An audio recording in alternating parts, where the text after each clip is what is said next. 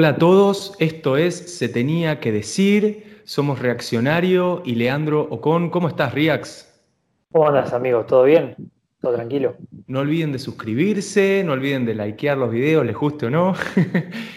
y, qué te iba a decir? Bueno, em, acabamos de escuchar una canción en la introducción que es de una banda que se llama Tribe Called Red, que es eh, una canción que usaron en un video recientemente que se divulgó desde, desde un, político que en sus redes aprovechó el Día de la Soberanía Nacional, eh, que hace poco se, digamos, se conmemoraba ese día, para dar un mensaje muy específico, ¿no? que es el mensaje eh, de, digamos, comparó por alguna extraña razón la idea de soberanía y de territorio con el aborto. Y, la soberanía del cuerpo. La soberanía del cuerpo.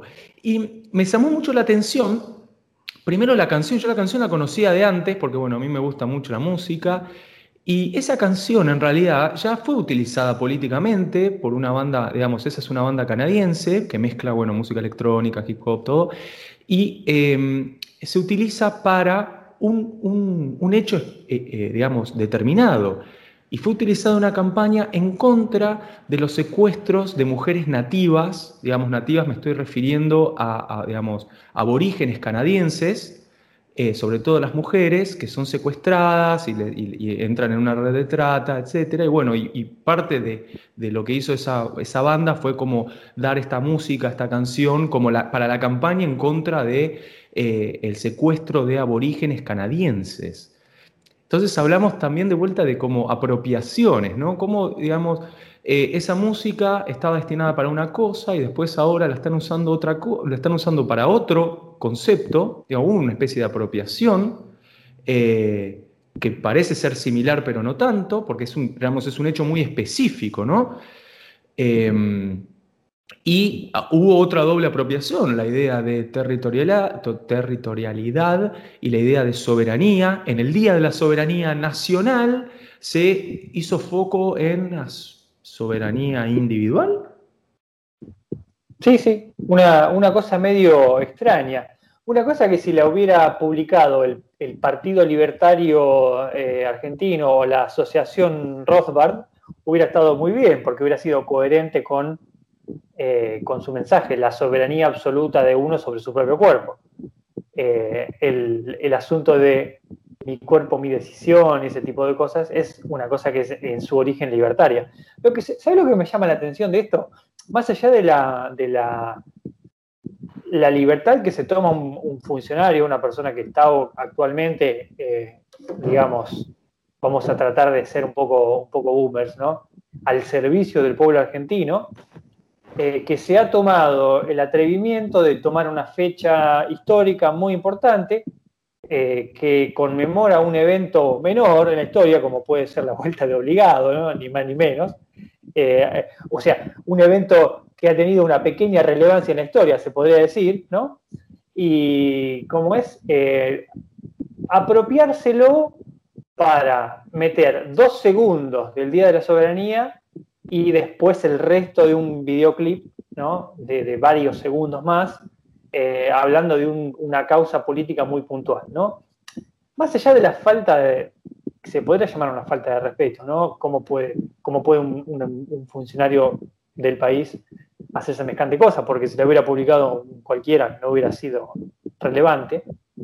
Me, me interesa mucho el tema de por un lado, el pasado puesto al servicio del presente, ¿no? Ya de repente, ya el, año que viene tenemos el 9 de julio, el Día de la Independencia, y de repente también es el Día de la Independencia de nuestro cuerpo, y ya la palabra permanece, el término permanece, pero se cambia absolutamente el significado o se le atribuyen nuevos significados para servir a un interés del momento, ¿no?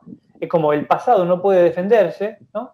El pasado está ahí y realmente usar al pasado para bien o usarlo para con fines egoístas depende de nosotros mismos, ¿no? El pasado no puede eh, hacer nada, digamos, en contra de eso. Y eso es un, eso es en realidad el origen de la manipulación histórica, ¿no? De tomar conceptos de la historia o tomar ideas de la historia y revestirlos o resignificarlos en favor de una causa política del momento. Y eso existe desde hace muchísimo tiempo. Si vamos a un ejemplo histórico, eh, sabemos el vínculo que había entre Virgilio, el poeta romano, el emperador Augusto, y la idea de resignificar la fundación de Roma y el, origen mitológico y legendario de Roma. ¿no? Lo comparo con algo un poco más trivial hoy en día, ¿no? pero que se entienda la idea de fondo. Eh, ¿Qué te parece eso?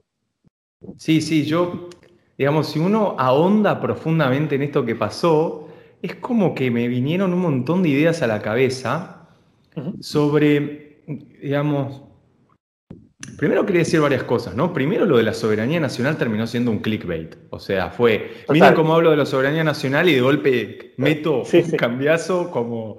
Eh, eh, digamos, hago la trampa, ¿no? Digo, eh, pongo un titular gigante, la gente entra y dice, ah, mira vos, y golpe, cha, acá está el mensaje.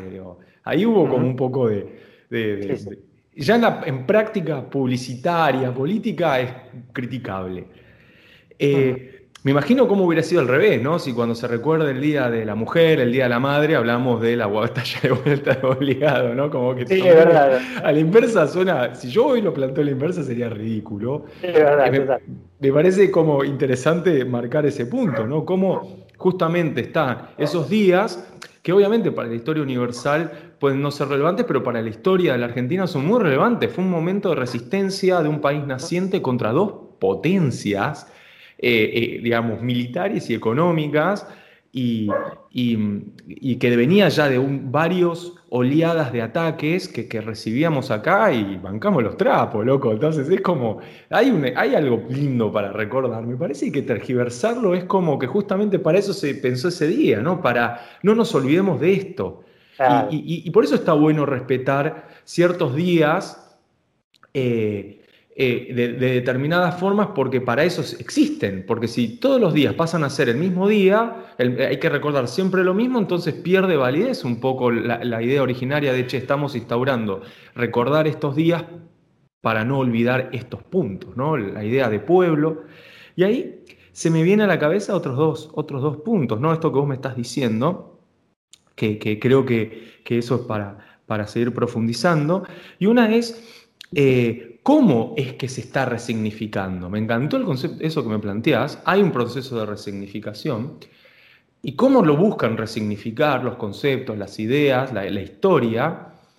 Eh, y hay algo muy curioso, ¿no? Digo, primero las palabras. ¿Qué palabras utilizan? Soberanía, eh, territorialidad, estoy teniendo problemas con esa palabra hoy. Eh, y, hablar de cuerpos como territorios, hablar de cuerpos como de soberanía, cuando, se, cuando generalmente se utiliza para otra cosa. Eh, y entonces, ¿por qué? Porque quieren hablar del, poder sobre un determinado espacio físico, y el espacio físico es el cuerpo humano, y. Entonces ahí hay como un, algo interesante, no lo voy a combatir como teoría general, ¿no? Yo he leído varios trabajos de, digamos, de cortes feministas que hablan de la soberanía, la territorialidad, no es un invento de este diputado, hay como todo un bagaje académico detrás, que a mi criterio es muy interesante, pero pasan dos cosas, ¿no? ¿Cómo es esta resignificación de vuelta liberal, neoliberal? Y es cómo algo que era pensado como el criterio del conjunto, del pueblo, de la resistencia de una nación contra otras dos naciones, la idea de lo colectivo, pasa a ser resignificado en un tema específico que es de corte individual. Estamos hablando de la resistencia de un pueblo, de una nación contra otras dos grandes naciones y recordando la soberanía nacional, el conjunto de todos los hombres, mujeres y todo esto, a pasar a hablar de territorios eh, eh, digamos, atomizado. La idea ahora, el territorio ya no importa el conjunto nacional, ahora importa lo que cada uno hace sobre sí mismo. Estamos hablando de una transición de lo colectivo a lo individual. Entonces, eh, creo que el concepto filosófico de fondo de esa resignificación, como me gustó esto, este ejemplo que este Virgilio, es, bueno, ¿qué están resignificando? Bueno, están resignificando qué es, el, qué es lo, lo, políticamente relevante y paradójicamente ya no importa lo colectivo. Hay un esfuerzo colectivo ¿Para qué? Para la individualización del territorio. Creo que es como esa idea que tenía que quería compartirte. Sí, mira, un par de cosas. Me, gustó mucho lo que dijiste y, me gustó que lo hayas, mencionado.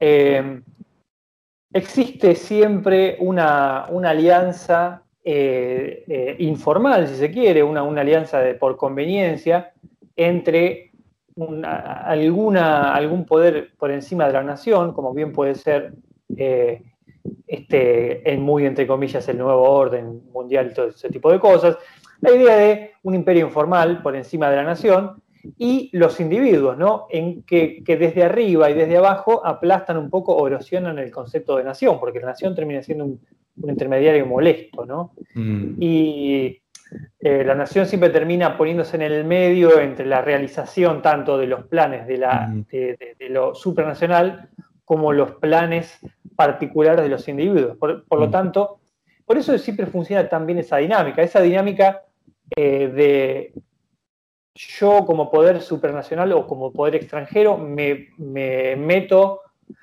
en una pelea entre el gobierno de una nación y ciertos sectores de su, pueblo. Esto es una metodología que inauguró George Canning a principios del siglo XIX en lo que, lo que fue la guerra de la independencia de Grecia, ¿no? donde, donde los ingleses de repente eh, sintieron que debían apoyar a los griegos en en independizarse del Imperio Otomano, ¿no? Porque, bueno, había problemas políticos por encima, pero, eh, por ejemplo, el poeta Lord Byron fue a esa guerra y murió en esa guerra, pobre, en un, pantano, creo, de, eh, una enfermedad. ni siquiera tuvo el honor de morir en la batalla, ¿no? Pero la idea de, que, de que un, organismo internacional o, o extranjero, nacional pero extranjero eh, forme una alianza informal con un sector de la población en contra de un gobierno. Eso, eso fue, es el mm. concepto fundador, digamos, de lo que después serían las revoluciones de color en el mundo, ¿no? Y acá tenemos una especie de cosa similar. La diferencia es que no es una, una alianza entre poder supranacional más pueblo en contra de gobierno, sino su poder supranacional, poder nacional, más cierto, cierto sector del pueblo en contra de otro sector del pueblo. ¿no? Hmm. Eh, entonces, es una lucha bastante desigual, tenemos, o sea, no, no, no, no es simétrica. Lo, único que hace que, esta, que, que uno de los bandos, en este caso el bando que está en contra del aborto, digamos, logre sobrevivir es que hay ciertas costumbres o ciertas tradiciones arraigadas en el inconsciente argentino que resisten contra esos cambios, ¿no? Eh, y por otro lado, el tema de, la, soberanía individual está muy bien, pero ni siquiera es coherente o ni siquiera es, ni siquiera deja de ser hipócrita en cierto sentido, porque la soberanía del cuerpo es mi cuerpo, mi decisión, sin embargo, al mismo tiempo que existe la idea de la soberanía del propio cuerpo sobre el tema del aborto, existe la idea de obligar a la gente, por ejemplo, a ponerse una vacuna. No estoy diciendo que una cosa esté bien y esté mal, pero ¿la mm. soberanía del cuerpo es absoluta o no es absoluta? ¿La soberanía del cuerpo es parcial? Ok, ¿en base, a, ¿en base a qué criterio? ¿No? Entonces, el antivacunas, que en cierto sentido está proponiendo una soberanía sobre el propio cuerpo, de repente recibe el desprecio del activista por el aborto que está proponiendo también la soberanía por su propio cuerpo. Luego existe el que dice yo quiero drogarme con la droga que a mí se me cante. Y tenemos otra, otra parte de la soberanía sobre el propio cuerpo que quizás no, no tenga el apoyo de las otras dos. Entonces, todo este caso se reduce para mí a la idea de que el occidental, en general, o nosotros, por lo menos los argentinos, y te diría mucha gente del mundo, eh, es soberanía del propio cuerpo en base a lo que yo esté de acuerdo. Si no estoy de acuerdo yo, bueno, no. mi, soberanía está bien, la tuya está mal, ¿no? Sí, bueno, eso que vos estás planteando, yo como que eh, flasheé, digamos, también, eh, digamos, en Twitter hace un tiempo atrás, y planteé esa, esa, pero lo planteé como posta desde un lugar eh, súper honesto, filosóficamente hablando, y era la, esa pregunta que, que, esto que planteas vos, ¿no? Eh, ¿hay, vinculación entre plantear la obligatoriedad de la vacuna y al mismo tiempo la soberanía de los cuerpos?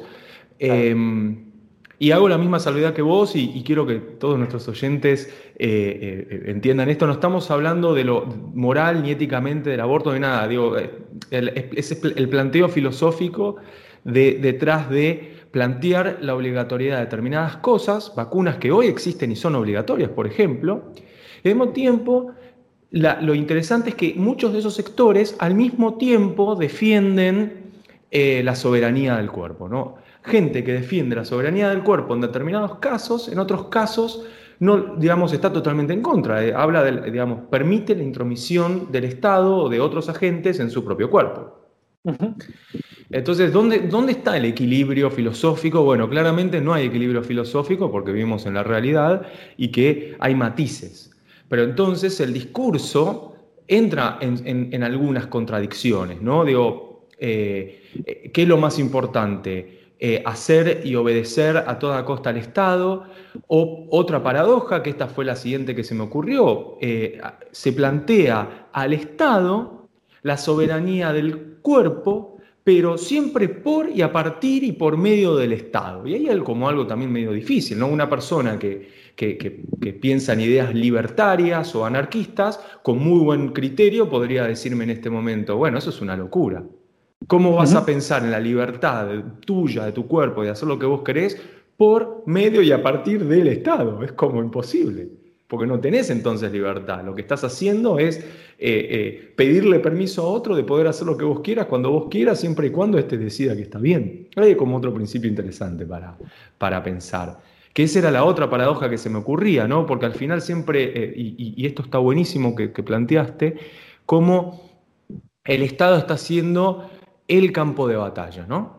El Estado en este momento es un constante campo de batalla, pasa en Estados Unidos, se ve muy clarísimo en Estados Unidos, en estas revoluciones que estamos viendo, y se ve clarísimo eh, cómo estas, estas cuestiones que generan determinadas eh, o determinados clivajes sociales, eh, si el Estado no logra procesarlos, hasta qué punto eh, no genera mayor conflictividad social. Entonces, en estas cosas que son muy extremas y cada vez hay posturas más radicales, ¿cómo se va a resolver? Porque si al final eh, no se logra, la, digamos, mayor soberanía de los cuerpos, hay gente que, se va a enojar. Y si, y si se logra, hay gente que también se va a enojar. Entonces, y ni hablar de, los otros problemas de, que creo que cuando yo lo planteé en, Twitter hace unos días, esta idea que vos planteaste también, es muy interesante cómo en realidad la conclusión fue mixta, ¿no? Es cierto, hay libertad, pero siempre y cuando no perjudique a un otro. Y bueno, no quiero meterme en el tema de aborto, pero ahí también hay una cosa que resolver. De todas formas, bueno, por eso se pone el acento en otros lugares, pero eh, entonces volvemos al punto originario jovesiano de yo puedo tener la libertad de hacer lo que quiera siempre y cuando no perjudica al otro. Y ahí, en el mundo en el que vivimos ahora, que creo que ese es el otro punto, somos todos tan sensibles o hay hipersensibilidad, está lo políticamente incorrecto, entonces ahora, como uno tiene libertad de poder hacer lo que quiera mientras no, no moleste a otro, hoy si yo digo, no sé, me voy a comer un asado, voy a ofender a toda una comunidad de veganos, entonces tampoco puedo decirlo porque estoy interviniendo en el, bienestar emocional de otra persona. No sé si me explico.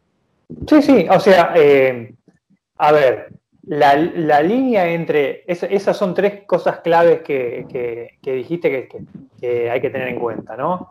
Lo que yo hago es una cosa eh, y cómo eso influye en el otro y hasta qué punto, ¿no? Entonces, como no existe un límite claro entre qué es lo que yo puedo hacer, porque no existe un límite claro en lo que puede afectar al otro, en, ningún, en, ninguna, eh, en ninguna ocasión, en ninguna circunstancia se puede decir que lo que yo hago no afecta a nadie.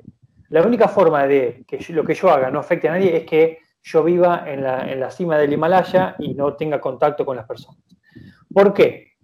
Porque, ok, yo como carne y ofendo a una comunidad, ¿no? O sea, comer carne e incluso, qué sé yo, poner una foto de un asado en las redes sociales ofende a una cierta comunidad de personas. Y vos podés decir, sí, ok, pero eh, esa carne vino de un ser vivo que, sufrió porque fue asesinado para, convertirse en tu comida. Bueno, ok. Y si yo decido salir a la calle con una remera X, ¿no? Puedo ofender a alguien tranquilamente. ¿No? Puedo causar todo tipo de traumas solamente con una remera. Esta remera, nadie murió para hacer esta remera, no, eh, nadie sufrió por esta remera. Sí, niños explotados de Malasia. Bueno, suponete que la, hice yo mismo, ¿no? Con una máquina de coser. Este, y la, remera, qué sé yo, es una remera inconveniente, ¿no? o, qué sé yo, lo que quieras. Y puedo tener hasta problemas legales por llevar ciertas remeras, ¿no? No significa que yo comulgue con eso. Pero quiero decir que hay maneras de ofender por cualquier cosa. Entonces no se puede decir que, el, por ejemplo, el aborto, por ejemplo, no definitivamente no afecta a nadie más que a la madre misma o la persona que decide hacerse el aborto. Si nosotros vamos a ser hipersensibles para todo, ¿no? Porque de repente alguna persona siente la necesidad de, aunque sea por provocación o por genuino interés o por genuina curiosidad, o porque genuinamente lo cree, qué sé yo, negar un hecho histórico controversial, en Argentina somos, estamos muy habituados a ese, famoso número, ¿no? el número incorrecto es ofende y el correcto ofende a otra parte, eh, qué es el correcto, qué es el incorrecto. Entonces no podemos decir que el aborto no, no, afecta a nadie más que el individuo. Entonces, mientras no existan los límites claros entre que, qué es lo que yo puedo hacer y qué es lo que afecta al otro, más en esta sociedad hipersensible que tenemos, nunca vamos a llegar a un acuerdo en ese, aspecto. Eh, entonces, todo se vuelve una cuestión de cada nación legisla lo que, lo que le parece, ¿no? Porque en algún momento alguien tiene que decidir, esto ofende, esto no ofende, ¿no? Y eso no tiene nada que ver con la realidad, o sea, creo que ya está la ley, o no sé si hay un proyecto de ley que tenía que ver con que eh, podía constituir un crimen negar la cantidad de desaparecidos en la dictadura, por ejemplo, ¿no? Eh, yo no tengo opinión sobre eso, no me importa, no me interesa, pero eh, hay gente a la, que, a la que el tema le parece particularmente sensible y hay partidos políticos cuya plataforma prácticamente se basa en, negar lo que si se quiere el discurso oficial. entonces, definitivamente el Estado en algún momento tiene que tomar el, digamos, la rienda y decir esto ofende, esto no ofende, esto está bien y esto no está bien, ¿no? Totalmente. Eso es lo interesante de la política, ¿no? El momento que la política se vuelve praxis, alguien tiene que tomar decisiones y asumir los costos de las decisiones. Es clarísimo eso. En algún momento alguien dice, eh, las mujeres en Francia no pueden usar velo. No, pero la libertad, la fraternidad, la igualdad, no, loco. Acá esto se decidió de, con miles de procedimientos que consideramos legítimos. Está bueno pensarlo de la legitimidad. Y se decidió que públicamente no puede haber, digamos, esta es la idea del Estado, la diferencia entre un Estado laico y laicista, ¿no? La idea de que un Estado laico es medio como pluralista, pueden convivir la gente con velo, con kippah, con todo, y el Estado laicista es no puede haber un solo signo religioso públicamente. Bueno, podés manifestar, no puedes tener un rosario, nada, pues está mal. Entonces, listo, se legisló así, acá es así. Hay gente que dice, no, mira qué mal el Estado laicista, y hay gente que dice, bueno, nada, está muy bien, yo promuevo que no haya ningún tipo de signo religioso público porque puede ofender a otros. Y, eso, y esa, digamos, me, resulta muy interesante porque tiene que ver mucho con la teoría de la liberación, ¿no? Pero no digo de la teología de la, de la liberación, no solamente, sino hablo de la teoría de la liberación. Y cuando pienso en la teoría de la liberación, volvemos, es como que circula alrededor de los mismos sentidos y significados. La idea de hay algo, yo soy esclavo, estoy oprimido por un sistema y entonces hacer determinadas cosas me va a liberar de determinadas situaciones. Y este es un tema que yo he discutido bastante, sobre todo cuando uno lee, digamos, distintas autoras feministas, porque obvio el feminismo es un, es un, es un movimiento y, y, teóricamente muy complejo, muy variado y hay muchas discusiones. Y tiene que ver con eh, cuando hablamos de, vuelta de los territorios, etcétera, es como muy complejo porque estamos hablando de vuelta de poder y de otra serie de cosas, entonces eh, eh, pasa lo mismo como en la política y en las políticas nacionales, cuando al final la teoría neoliberal del liberalismo, que viene de libertad, dijo, bueno, vamos a aplicar estas medidas para ser más libres, terminamos sujetos a otro sistema que lo que quería era que fuéramos libres en determinadas condiciones para poder oprimirnos de otra manera. Entonces es muy loco el juego de palabras, porque al final eh, muchas veces la gente dice, ¿cómo vas a estar en contra de la libertad? Nadie está en contra de la libertad. El problema es, número uno, ¿existe tal cosa como la libertad? Y número dos, cuando vos me decís libertad, ¿cuál es el efecto de esa libertad? ¿Cómo, alguien, me, dice, ¿cómo vas a estar en contra de que yo pueda ejercer cualquier profesión? No, bueno, hay gente, digamos, dice, no sé si está bueno que se ejerza cualquier profesión, no sé. determinadas cosas que a veces los estados deciden eh, legalizar y no legalizar, eh, por ejemplo, el consumo de drogas. Eh, alguien puede decir, bueno, che, ¿qué pasa con la soberanía del cuerpo acá, como vos lo acabas de decir? No me estoy teniendo la libertad de poder hacer lo que yo quiero. Pero al mismo tiempo, muchos con buenos argumentos te dicen, sí, pero si vos liberás eso, van a venir, vas a tener a la mitad de, a la, mitad de la sociedad, por con bajos recursos, presas de determinadas dinámicas que, son, eh, que van en contra del bienestar social. ¿no? La idea de que por ahí, muy paternal esa idea, de que las masas o, el cuerpo grueso de la sociedad no tiene el suficiente criterio como para autogobernarse, digamos, libremente, entonces tiene que venir alguien, un papá, Estado, a decir esto está bien, esto está mal, no pueden, no pueden consumir esto, pueden consumir esto, porque si uno libera todo, si uno no pone que eh, esto se ve muy claro, ¿sabes qué? En las leyes de tránsito. es clarísimo. Si no hay un Estado y una regla que dice pónganse el cinturón de seguridad y una campaña de concientización y que por ahí a veces la policía te pare y te dice no estás usando cinturón de seguridad y todo eso, eh, la gente no tiende a usar naturalmente el cinturón de seguridad, entonces tiende a morir más la gente. Cuando lo obligas a las personas a usar cinturón de seguridad, la gente usa más cinturón de seguridad y cuando hay accidentes muere menos gente. Es como una locura. La teoría del tránsito, hay como un libro que, muy bueno de, un, economista que habla sobre teoría de, la elección racional desde el punto de vista de las, de las leyes de tránsito. Claro, si uno pones un cartel que dice hasta, hasta 60, no se puede ir más rápido por acá, máximo 120, y te ponen multa, la gente va a 280 por, por la autopista para ir a Mar del Plata, digamos. Em, entonces ahí hay como otra contradicción, ¿no? La contradicción de, bueno, si, liberamos todo y dejamos esta soberanía eh, autómica en que cada uno deja, ¿qué termina pasando con la sociedad? Que ese es el gran miedo, la gran dicotomía frente al, caos, ¿no? el orden versus el caos. Sí, sí, es cierto. Y, en el mundo del ordenamiento, ¿qué termina pasando? Mucha gente dice, no, no me estás dejando ser libre porque no puedo hacer esto, no puedo hacer esto, no puedo hacer esto. Siempre cuando hay un ordenamiento hay algo que la gente no puede hacer. Mira, ese es un, es un, eso que acabas de plantear tiene un montón, un montón de caras y quisiera tratar de hacerlo de la mejor manera, pero seguro voy a fallar. Por un lado, todos los movimientos que hablan de, la, de algún tipo de soberanía corporal eh, están peleados entre sí. Entonces, no hay un frente unido por la soberanía corporal, ¿no? Un frente unido por la soberanía corporal que implique la soberanía absoluta en todos sentidos. Sí, obviamente, hay libertarios que son coherentes 100% con eso pero son grupos minoritarios, muy minoritarios.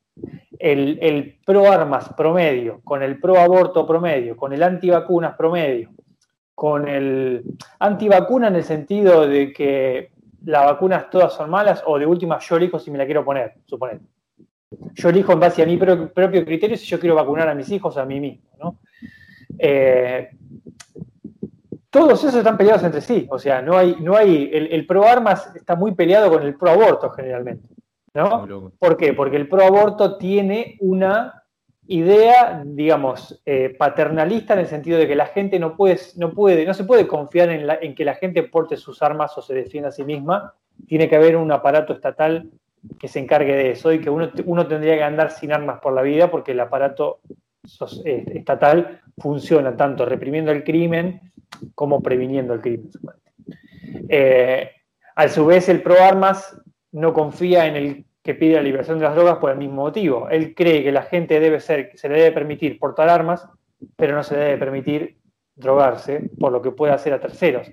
Entonces, es, la hipocresía misma ese, ese tipo de movimientos. Yo creo en la soberanía del cuerpo si es absoluta en todos los casos.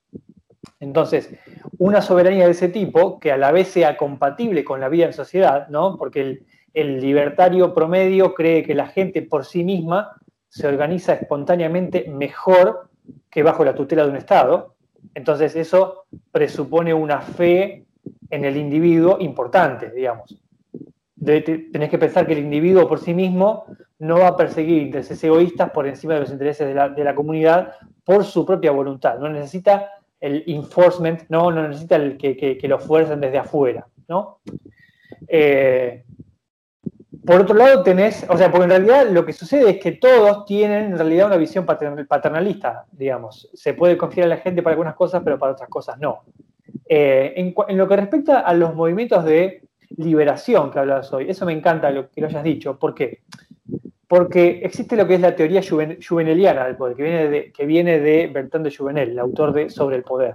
Esta teoría juveneliana, que fue desarrollada por Chris Bond, eh, autor del libro Nemesis, que lo nombré un par de veces acá, dice que el Estado, el, Estado, digamos, digamos el, poder central dentro de una, de una sociedad, eh, busca aliarse con los individuos, ocultándose a sí mismo y haciendo pasar eh, em, su propia expansión como la liberación del individuo. Entonces, el Estado se expande para garantizar cada vez más derechos, pero el Estado no dice que se expande eh, o sea, que su, fin es la expansión, sino que lo que el Estado dice, o el poder central dice, es que su fin es la liberación de los individuos. Entonces, el, poder central se oculta bajo la máscara de ampliar los derechos, ampliar la democracia, que en los términos prácticos en realidad significa eh, aumentar el poder estatal, porque como dice la famosa paradoja del poder de Adam Katz, eh, para que haya más derechos tiene que haber un Estado cada vez más grande si vos vas a legalizar el aborto eh, o hacerlo gratuito, tenés que tener un Estado lo suficientemente grande como para poder garantizar que ese derecho se cumpla, ¿no? Entonces, ¿cuáles son los movimientos de liberación que se apoyan desde el Estado, desde el Poder Central, y cuáles son los, los movimientos pro soberanía corporal, si se quiere, que no se apoyan? Para mí, a grandes rasgos, se puede diferenciar entre aquellos movimientos o ideas de liberación corporal del cuerpo o de soberanía corporal que ayuden a la expansión del Estado, generalmente se apoyan más que aquellos que tienden a disminuirla. Si, el, si yo me armo para, para defender mi propia casa, significa que en realidad le estoy quitando la función al Estado de protegerme. En cambio, si yo pido que el Estado eh, intervenga en, eh, digamos, que garantice el derecho al aborto, estoy pidiendo que el Estado sea grande sea grande para acoplarse a, ese nuevo derecho. Entonces, lo que sea ampliación de derechos y equivalga a la ampliación del, aparato público, generalmente va a tener más apoyo que aquello que tiende a restringirlo o achicarlo, ¿no? Espero haberle hecho justicia al concepto porque es, muy, muy copado. Muy bueno. No, tremendo lo que acaba de decir, sí, sí. Y me hiciste como. Me, quedé pensando muchas cosas y voy a arrancar por la más ridícula. Pero eh, el primer disco de Marilyn Manson tiene un tema que se llama Get Your Gun, ¿no? Y justamente eh, ese es uno de los temas más conocidos de ese primer disco. Y él cuenta esta paradoja porque Gun está escrito con doble N y alude al apellido de un médico abortista que practicaba abortos y que fue asesinado por una mujer antiabortos con escopeta. Eh, digamos, o no, con, con, una pistola. Entonces, ¿Cuál era el punto? Get Your Gun.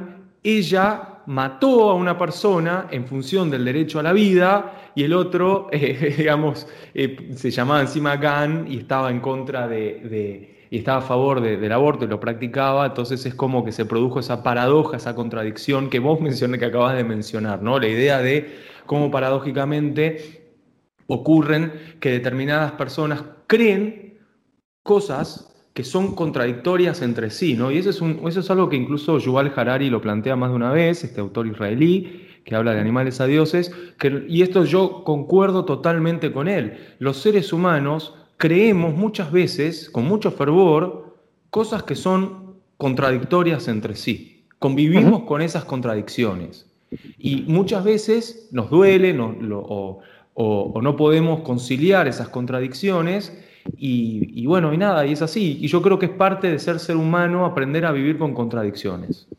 Y mm, sin, ir más lejos, a mí me gusta siempre, digamos, y esto es algo que hacemos mucho acá, que es tratar de hacer resaltar esas contradicciones, pero bueno, son contradicciones en, y, hay que tratar de, muchas veces, tratar de armonizarlas o si no, aceptarlas. Digo, no, bueno, yo creo esto y esto, y son contradictorios, sí, pero bueno, ya está. Es esto que vos decís. En algún momento alguien tiene que blanquear cuando cree algo que, bueno, lo creo, fin, es mi opinión. Y ahí viene una cosa que me encanta, que es por fin tener la humildad de decir, es lo que creo. No hay un poder superior, no hay una ideología superior, no hay un principio filosófico superior que rige aquello que yo abandero con tanto fervor, sino simplemente es mi opinión y es como algo muy interesante porque ahí por ahí uno empieza a tener un poquito más de humildad y puede llegar a, decir, bueno, es mi opinión, creo esto, pero vos también tenés tu opinión y es como algo súper válido porque me he dado cuenta con el tiempo de que no, digamos, no hay escapatoria, ¿no? Es terrible, acá vengo existencialista fuerte y ese es el segundo punto.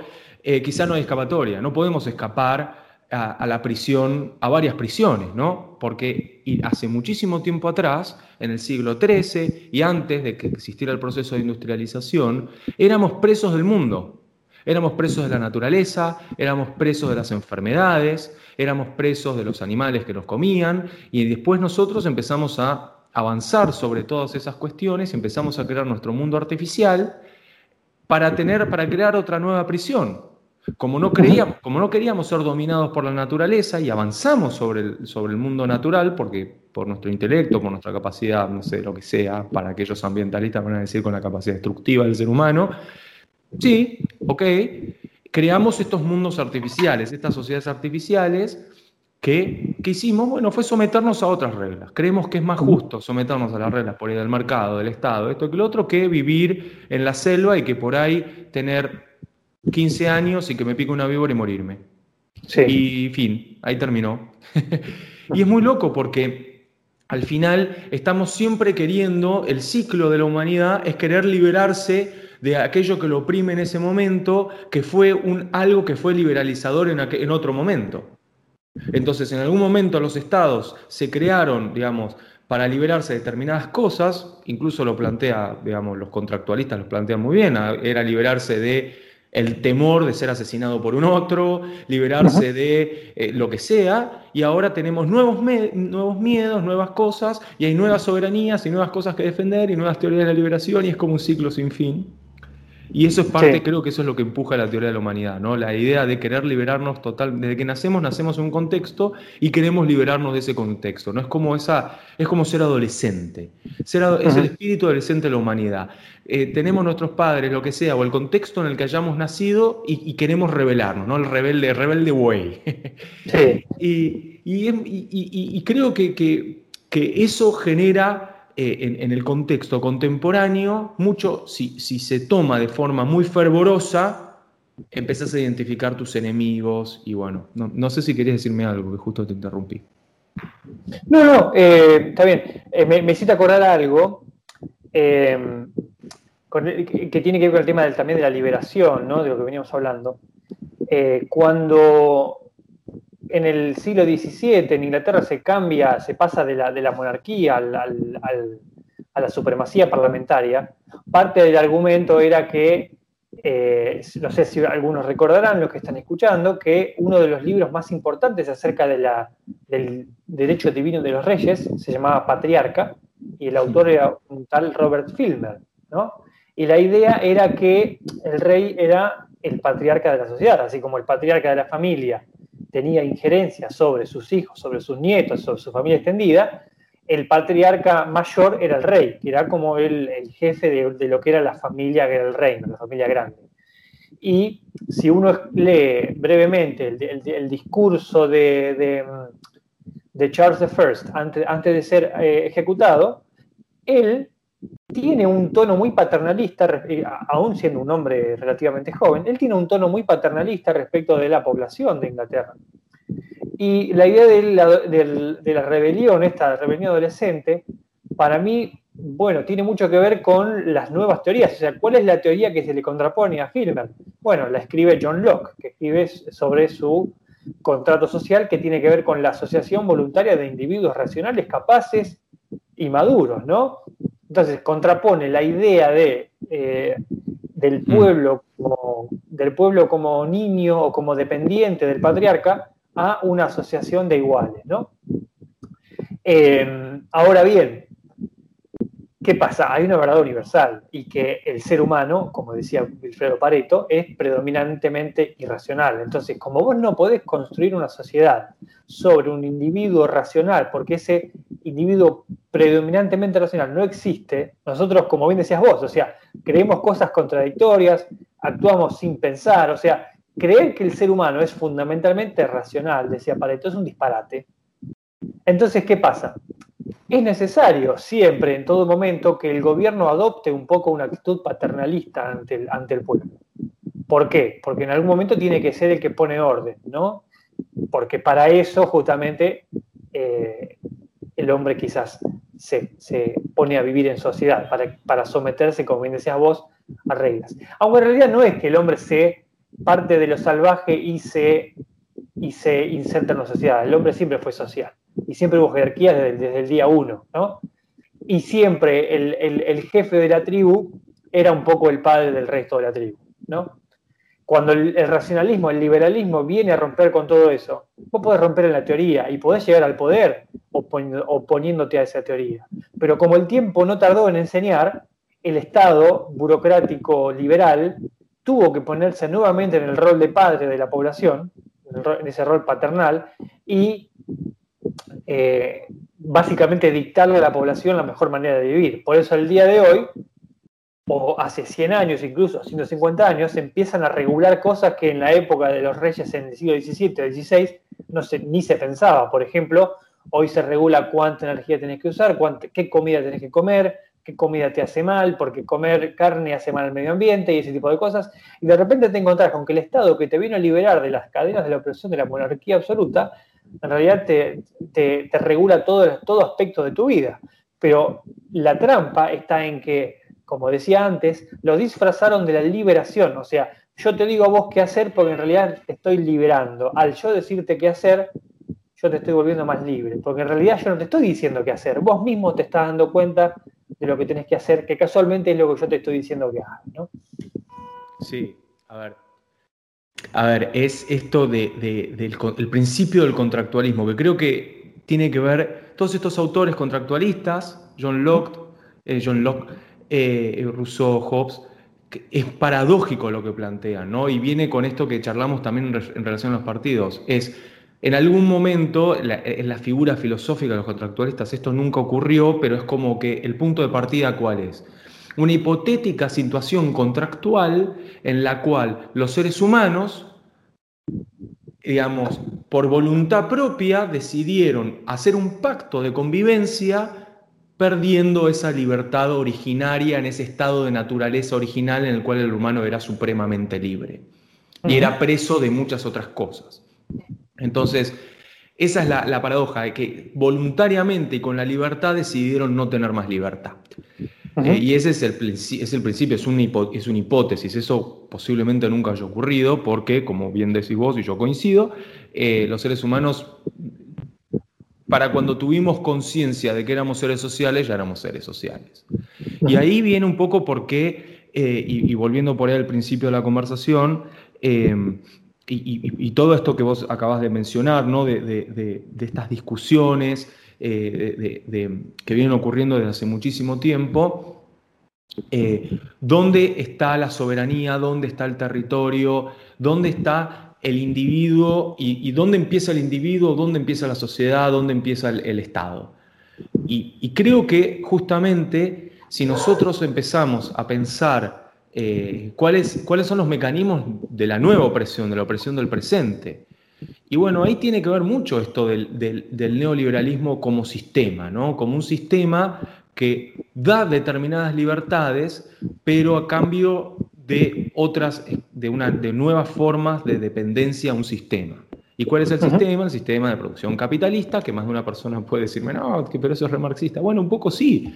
¿Por qué? Porque la única forma de que la máquina opere óptimamente y que los individuos podamos ser engranajes de esa máquina es perdiendo eh, estos lazos sociales. Eh, mira, no hay cosa que más le moleste al capitalismo y a toda la lógica del neoliberal que es la acción colectiva. Mira, fíjese, esto es una cosa que siempre eh, las reformas liberales y, y la ortodoxia económica siempre le molestó. ¿Y cuál es? La acción colectiva. Que de golpe no sé, eh, viene, viene el, me imagino Inglaterra de, en, proceso, en pleno proceso de industrialización, diciendo, bueno, ahora los obreros van a ganar esto, yo les pago esto, y ustedes a cambio me dan su mano de obra, y, así funciona este sistema. Y los obreros dijeron, bueno, quiero ganar más. Y no, no, no, vos vas a hacer lo que yo te digo porque yo soy el patrón, yo tengo fuerza, yo tengo un montón de cosas. Si vos, si vos no querés trabajar de acuerdo a este salario, no trabajes, te despido. Perfecto. Entonces este agarró y le dijo al otro, vos tampoco trabajes, vos tampoco trabajes, y nadie trabaja. Entonces al tipo no le queda otra que venir y sentarse a la mesa de negociación, porque si no, él no produce, no gana plata, y, estamos dispuestos a asumir el riesgo de morir de hambre, así por decirlo, hipotéticamente hablando, pero era medio lo que hacían, y eh, podemos pactar un nuevo sueldo. Entonces se dieron cuenta que la acción colectiva estaba mal. Y por eso muchas veces, en muchos gobiernos que intentaron imponer esta lógica de prepo, lo primero que hacen, que fueron dictaduras, es anular la capacidad de los individuos de hacer acciones colectivas. Entonces es muy loco porque eh, indirectamente el mecanismo que hay de trasfondo cuando uno trata de anteponer lógicas individuales, digamos, está la contradicción que yo dije, cómo es colectivamente se busca, por medio de la acción colectiva se busca reivindicar cuestiones individuales y cada vez más individuales. En realidad el proceso que estamos viendo es que a mí, no, digamos, a mí me genera desconfianza porque como bien mencionaste antes, acá hay algo detrás que a mí me genera sospecha y creo que a más de una persona, incluso dentro de los sectores que defienden la soberanía de los cuerpos, también le genera sospecha. Y es, justo ahora vienen a impulsar determinados proyectos de leyes en medio de una negociación económica. ¿Qué tiene que hmm. ver el FMI con ese proyecto? ¿Qué tiene que ver Amnistía Internacional con ese proyecto? ¿Quién financia la ONU? La ONU habla de determinadas cuestiones. Bueno, ¿quién financia esas organizaciones? Bueno, la financian países poderosos. Quienes lo son los principales aportantes de la ONU es Estados Unidos y, China, y son países que no, vamos a, no podemos decir no lo hacen porque son buenos, no, lo hacen porque tienen intereses. Y que el FMI también tiene intereses, tiene intereses económicos, pero tiene intereses no de corto plazo, tiene intereses estructurales económicos, de cómo tiene que ser la, la función de reproducción del capital y de su función misma de hacer más dinero y cómo tienen que comportarse los países en torno a eso. Y nosotros somos un país débil. Entonces hay cosas que tienen que elevar de alguna forma sospecha. Entonces paradójicamente se produce algo que es otra contradicción entre lo que podríamos decir que es una especie de principios de soberanía nacional versus los principios de soberanía individual y eso es una cuestión que tiene que buscar, que tiene que encontrarse alguna armonía, alguna forma de cohesionarse los intereses nacionales con los intereses individuales, porque si no lo que termina rompiéndose es la legitimidad misma del Estado. Si todos los individuos o gran parte de los individuos consideran que el Estado directamente atenta contra su propio bienestar, bueno, así, ahí, ahí se producen las revoluciones. Que pueden estar o no manipuladas, etcétera, puede ser pero si el Estado no logra de alguna forma armonizar los intereses nacionales con el grueso de la sociedad, o por lo menos de los poderes de la sociedad, bueno, vas a tener un resquebrajamiento como más de una vez ocurrió. Que eso también lleva a la siguiente pregunta, bueno, ¿qué tan legítimos son los reclamos? ¿Hasta qué punto empieza la manipulación? ¿Y hasta qué punto los reclamos de las personas son, eh, digamos, eh, sólidos o tienen coherencia? O bueno, digamos, porque es muy fácil, típico de Estado, que la gente, Estado opresor, digamos, que hace cosas que atentan contra la vida de los ciudadanos, es decir, estos son todos revolucionarios que quieren destruir la estatalidad y quieren destruir el orden, son revoltosos, y, entonces ahí se generan estas categorías entre los que quieren eh, eh, revolucionarse, así por decirlo, son enemigos y, el Estado es su víctima.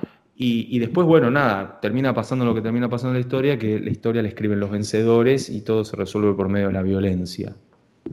Sí, este, la, como es, eh, acá tenemos una situación especial, ¿no? Porque en, estas, en este caso en particular el Estado argentino, o por lo menos el gobierno argentino, está colaborando con una causa que eh, claramente hay intereses de afuera que la, están impulsando e intereses adentro también. Hay como una alineación eh, importante entre, entre, los tres factores. Pero lo que quería destacar era, así como yo hablaba del, centro de poder, de la teoría juveniliana, los centros, existen los centros intermediarios de poder. El centro intermediario de poder es aquello que el centro te vende como opresor. Vamos a poner un ejemplo.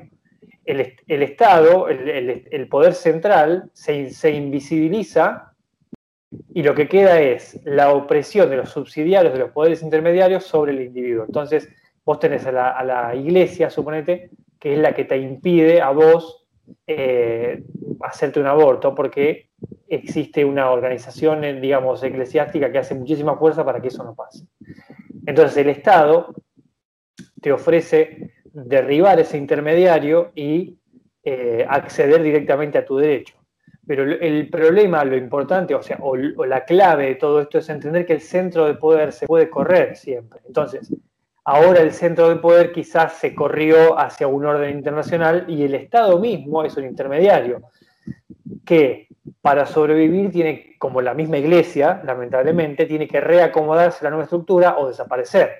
Entonces vos tenés los, los que piden por el rol tradicional de la iglesia y el rol tradicional del Estado en contra de los nuevos roles de la iglesia y el nuevo rol del Estado como intermediario. ¿no? El, y si lo pensamos directamente como, como por ejemplo, el, teórico chino Jiang Xigong, ¿no? Él dice que en realidad el, Estado-Nación es un invento moderno y que el orden, digamos, si se quiere, natural de la sociedad humana o de las construcciones humanas es el orden imperial. Siempre hubo imperios por encima del Estado-Nación.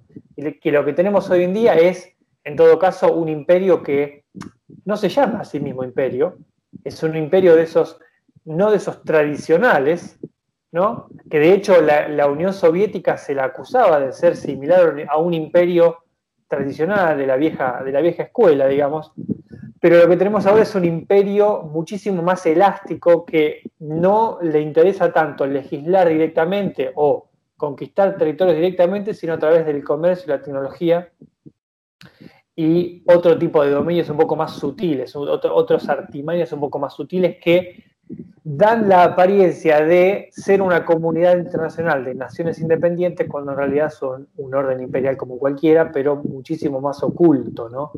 Entonces, tenemos que pensarlo de esa forma también, o sea, tenemos un Estado que de a poco se va acomodando o quizás relegando esa idea de Estado-nación que tuvo en un principio para acomodarse al orden imperial, que eh, en todo caso puede ser lo más natural, ¿no? Que la nación se acople a un orden superior.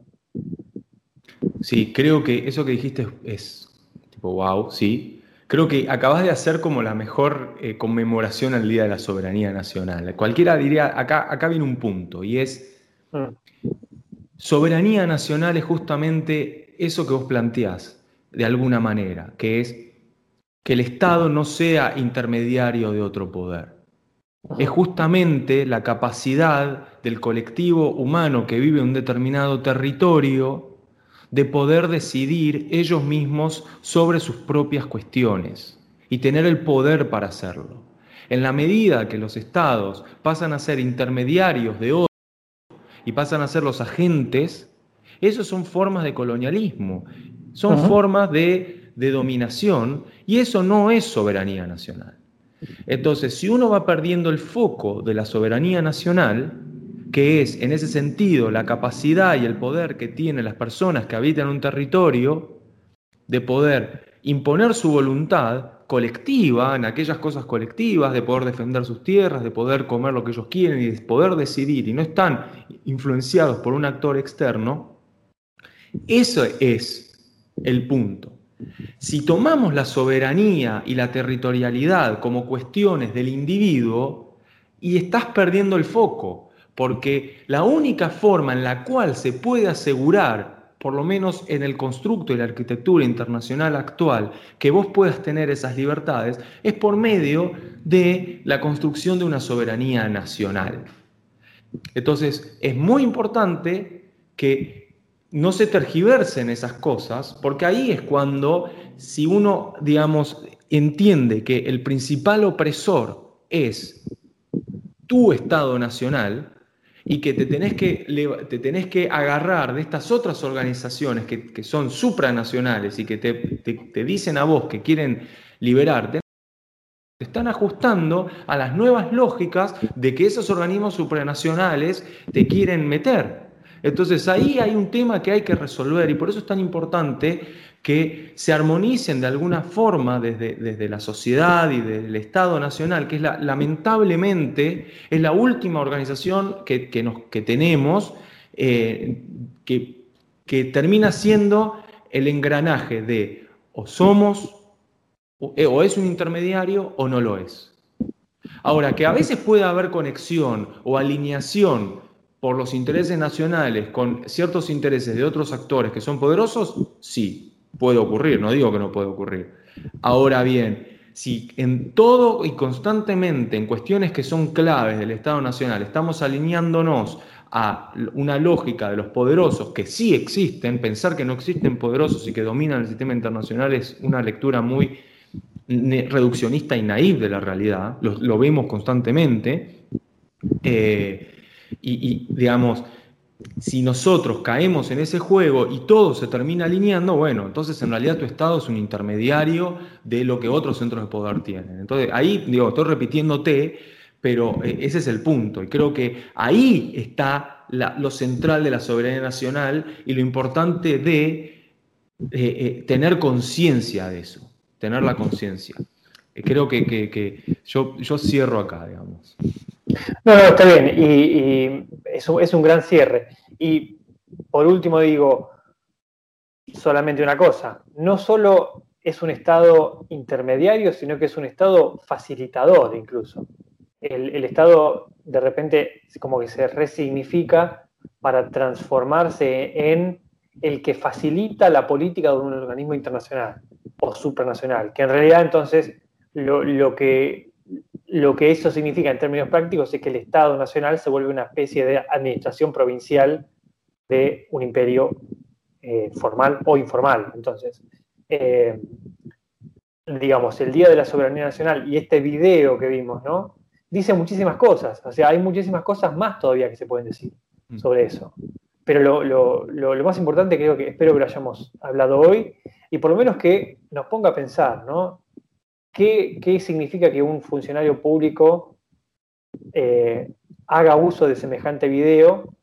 Eh, ¿Qué significa para nosotros como argentinos? ¿Cuál es el lugar de Argentina en el, en el mundo? O sea, ¿somos realmente independientes? Si un funcionario de nuestro gobierno incluso el presidente de nuestro gobierno, eh, automáticamente decide alinearse con intereses que no nos son propios, que bien puede ser que uno se pueda alinear, pero cuando la, decisión es propia y no que sea una cuestión instintiva, ¿no? De repente el mundo dice que hay que ir para allá y Argentina va para allá eh, sin chistar, ¿no?